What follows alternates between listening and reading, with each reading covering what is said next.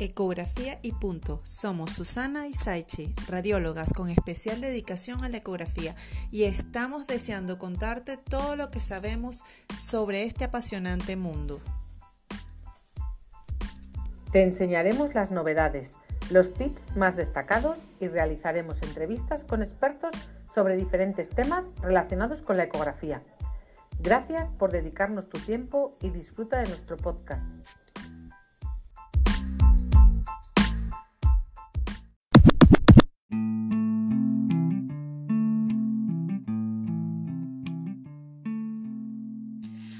Hola, hola, bienvenidos a nuestro nuevo episodio de Ecografía y Punto. Hoy Susana y yo conversaremos un poco más de lo que dejamos en el episodio anterior y vamos a hablar sobre los nódulos tiroideos.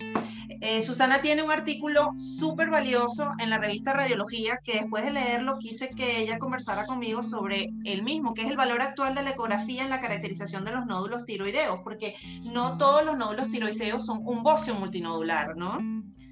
Efectivamente. Eh, como os dije en el episodio anterior, el 67% de la población tiene un nódulo tiroideo. O sea que uno de cada tres pacientes van a presentar nódulos tiroideos. De hecho, en nuestras consultas, ¿qué tanto por ciento tienes tú de pacientes de controles de nódulos tiroideos en tu consulta habitual de ecografía? Pues hay un porcentaje, yo tengo un porcentaje muy elevado de controles de nódulos tiroideos bueno, yo tengo una consulta muy variada, pero sí puede ser con sobre un 15% sobre más o menos de la consulta, es una ecografía de tiroides, ¿no? Este, es que ecográficamente, sí, es que ecográficamente. Tiroideos porque la ecografía es la técnica de elección para el cribado de los nódulos tiroideos. El problema, ¿cuál es? Como pone en mi artículo, que a pesar de que, de que se intenta eh, determinar las características para diferenciar bien entre los nódulos malignos y los nódulos benignos, todavía no existe consenso, porque eh, una vez que sospechas que un nódulo es maligno tienes que hacer biopsia y todavía no hay consenso sobre qué hay diferentes clasificaciones y no se sabe todavía cuál tiene que realmente ser biopsiado o cuál no. A mí lo que me interesa en este podcast es que se identifiquen de forma adecuada las características que hay que determinar en un nódulo tiroideo para saber si es benigno o si tiene una, una sospecha de malignidad. Qué tamaño tiene y ver cuándo hay que biopsiarlo o cuándo no hay que biopsiarlo. Pero lo que más me importa que salgan de este podcast es con las características. Sí, bueno, también es verdad que hay una cosa importante. Si tú tienes un nódulo único, es mucho más sospechoso a que si tienes un bocio multinodular. La mayoría de los bocios multinodulares, sus nódulos son benignos. Entonces, esa, esa, ese crecimiento global de la glándula también te da un poco mayor de seguridad. Pero sí es verdad que hay que analizar cada nódulo de ese bocio nodulodular por separado. Entonces, allí viene lo que tú dices, vamos a aprender cuáles son las características más sospechosas y después cada quien va decidiendo cuál es la clasificación que se quiere o va derivando al especialista que corresponda si ve que el nódulo tiene características sospechosas, ¿no? Entonces, ¿cómo eso que dices tú, Eso que dices tú del bocio multinodular es muy importante. ¿Por qué? Porque cuando tú te enfrentas a una ecografía y de repente ves una paciente con un bocio enorme que tiene múltiples nódulos en cada lóbulo, dices, hoy o dices, ay madre, oh, my god, o sea, es imposible medir todo esto y hay que ser, ser eh, sistemáticos eh, y consecuentes con lo que haces y medir bien los nódulos y detectar, no, no a veces es el más grande el que hay que, el que hay que prestar atención, sino que a veces es uno pequeño que tiene características sospechosas como ahora veremos. O sea que un bocio no tiene que, un bocio multinodular no tiene que dejarte 100% eh, tranquila, sino que tienes que tomar, eh, prestarle mucha atención. Sí, yo te voy a hacer una acotación, no vamos a hablar de las clasificaciones, pero una de las cosas que me ayudó en la clasificación TIRATS es a descartar lo que no tengo que prestarle atención. Y es lo igual que la mama, los nódulos quísticos coloidales o aquellos espongiformes que corresponden a unos nódulos que tienen más de un 80% de áreas quísticas, esos son benignos a eso no tomes tiempo en medirlos ni nada. Si quieres, mides el más grande y dices dónde está. Pero a eso no tomamos tiempo en medirlo. Y nos dedicamos a los sólidos. No sé si tú haces lo mismo. Eso es lo que les digo yo siempre a mis médicos de familia cuando les doy los cursos de tiroides. eh, nódulo quístico y espongiforme para vosotros. O sea, vosotros les controláis. No es necesario derivarles al segundo nivel. Es una práctica que tenéis que o sea, esos nódulos les podéis controlar vosotros. Si tienen un aumento de tamaño importante, pues entonces a lo mejor hay que valorarlos. Pero nódulo quístico con contenido coloide o espongiforme con múltiples quistes benignos con un 99% eh, de sensibilidad y especificidad. Exactamente. Pero ¿qué otras características eh, tenemos que tener eh, en cuenta? Eh, empezamos, si quieres, por la consistencia, ya que hemos hablado de esto. Y la claro, la consistencia de si son sólidos o quísticos, ya nos quedamos. Vamos a valorar entonces los sólidos. Ya que estamos en sólidos, entonces, ¿cómo son? ¿Son ecogénicos, isoecogénicos, hipoecogénicos? Pues aquí lo que más tenemos que prestar atención es a la hipoecogenicidad, porque nódulo sólido eh, hipoecogénico, ojito, ojito, que es muy específica de malignidad. Y ahora te digo yo, diles, ¿cuándo es hipoecogénico? Porque es una correlación de comparación. ¿Y con qué comparas? Correcto. Hemos quedado en que la glándula tiroidea es homogénea, un poquito más eh, gris o un poquito más hiperecogénica que los músculos, eh, tú vas a comparar los nódulos con el parénquima tiroideo y siempre que sea más negro, más, eh, más, no, no, negro por completo, sino más gris oscuro, por decirlo de alguna manera, va a ser hipoecogénico con respecto a la glándula. ¿Sí? Ya. Bueno, yo uso también de patrón el músculo, los músculos pretiroideos también, ¿no? Es una buena manera de comparar, ¿no? Cuando son más hipocogénicos, que el músculo ya definitivamente es hipoecogénico, ¿no?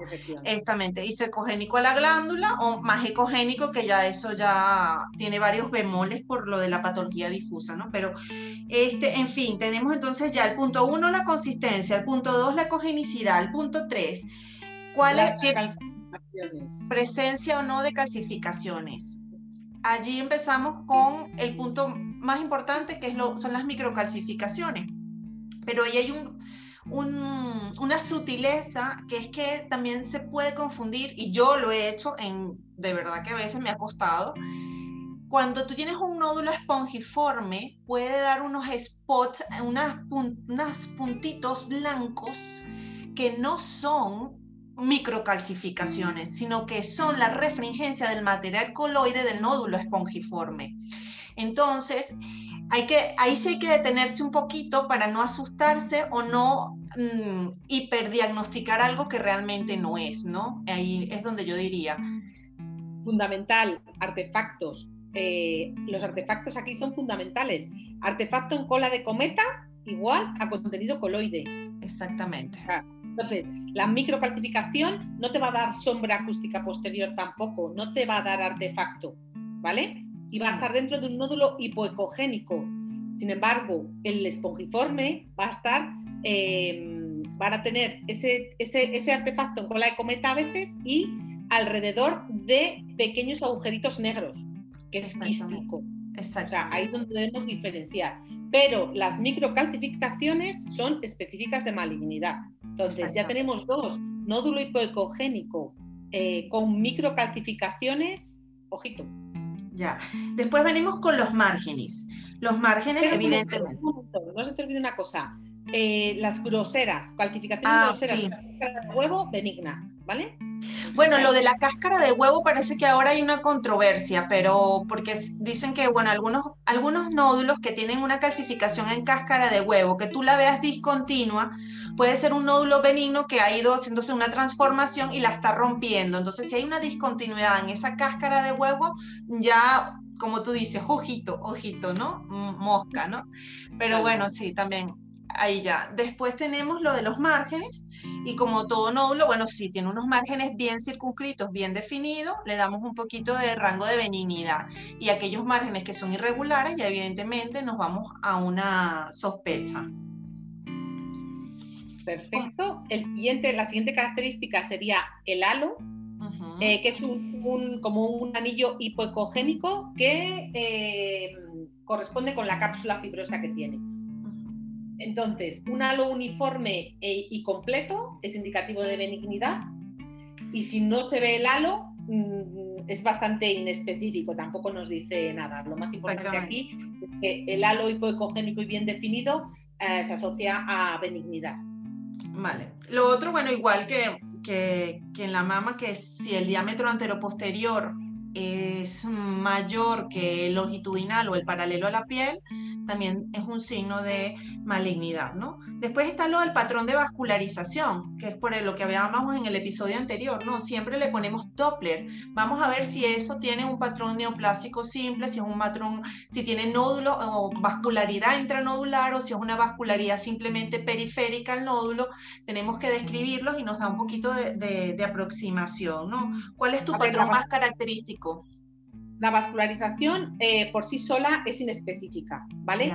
Pero se añade a que, ah, volvemos a repetir, ya sabes que yo soy muy concienzuda, nódulo hipoecogénico, sólido hipoecogénico con microcalcificaciones y vascularización intranodal es eh, específico de malignidad.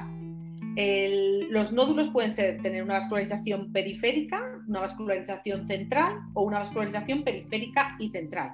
A veces los adenomas tienen vascularización periférica y central en rueda de carro que llaman. Sí. Eh, o sea que se va, o sea, hace como, como radiales, o sea, vascularización radial como, en rueda de, como una rueda de carro. Eso es indicativo de, eh, de adenoma folicular. Casi siempre. Eh, pero entonces tenemos que ver que por sí sola la vascularización no nos dice nada, que es muy importante, pero que se añade a la ecogenicidad y a las microcalcificaciones y hace que aumente la probabilidad de malignidad. Mm. Con lo cual, si tenemos nódulo sólido hipoecogénico, microcalcificaciones más alto que ancho, eh, con márgenes irregulares y vascularización intranodal, vamos a pincharlo ya. bueno, y no nos olvidemos, como dijimos igual que en la valoración normal de la tiroides, que tenemos que explorar las cadenas ganglionares. Esto nos va a dar una aproximación a la invasión local o a la metástasis de los ganglios linfáticos en las cadenas laterocervicales, que por definición los más sospechosos serían aquellos que serían redondos, aquellos que tienen una infiltración del hilio. ¿Qué quiero decirte con esto? Quiero decirte que si tú no ves esa diferenciación entre la cortical, que es gris o hipoecogénica con un hilio graso blanco o ecogénico, ahí hay algo que tienes que mm, definir. Después el tamaño es un tamaño un poco variable. Hablamos por norma general, para hacernos una idea, de no deben ser mayor de un centímetro, excepto a nivel de las regiones submaxilares. Y normalmente no deberían haber ganglios a nivel del segmento 1, que es el submentoniano, si estamos hablando, pero a veces podemos encontrarlo, pero no de tamaño aumentado. Después, la primera manifestación de metástasis puede ser que sean cambios quísticos, que tengan calcificaciones o que tengan una ecogenicidad similar a la de la glándula tiroides, ¿no? Que sería muy específico. No sé si, si con este resumen que acabo de dar tú tienes algo que no estés de acuerdo, pero básicamente creo que... No tengo, nada, no tengo nada que decir, o sea, mejor que lo has explicado, imposible. O sea, lo único que puedo hacer es hablar de otras características menos específicas que tienen que ver con el tamaño del nódulo, que no influye en el diagnóstico de, de, benignidad o malignidad, en el número de nódulos, que es lo que hemos hablado antes, que no nos debemos quedar en los bocios multinodulares tranquilos, sino que tenemos que ver eh, qué nódulos tienen características sospechosas dentro de todo el bocio multinodular. ¿Vale? Por ejemplo, el carcinoma folicular se encuentra con frecuencia en glándulas multinodulares y a veces el papilar es multifocal, o sea que tiene como varios focos y el crecimiento del nódulo. Por eso se controlan. ¿Por qué se controlan? Porque hay que ver si el nódulo crece o no crece para valorar eh, si eh, se orienta más hacia benignidad o hacia malignidad. Y cuando aumentas un diámetro en más del 20%, pues hay, que hacer, hay que hacer un seguimiento estricto o hay que realizar una, una PAF, o sea, una, una ecopaf. Muy bien. Es, es una punción por aspiración con aguja fina ecoguiada. Bueno, creo que hemos dado una... El anatomopatológico es el que al final nos va a dar el diagnóstico definitivo. Yo siempre en, el diagnóstico por la imagen siempre decimos que, y más en la ecografía, que nosotros no podemos asegurar diagnóstico, sino que la anatomía patológica siempre es la que va a dar el resultado final. Podemos sugerir, pero no podemos diagnosticar porque es la anatomía patológica la que va a decir si es un nódulo benigno o es un nódulo maligno. Muy bien, bueno, creo que con esto hemos dado un repaso de los nódulos tiroideos, muchos ecotips para que utilices en tu clínica diaria, aquellos que están comenzando, residentes, radiólogos, médicos de familia, cualquier duda, cualquier cosa que quieras saber, sabes que nos puedes escribir en nuestras redes sociales, Ecopulso o Ultrasound by Side, que es el mío, y escribirnos. Estamos a la orden. Chao. Gracias, adiós.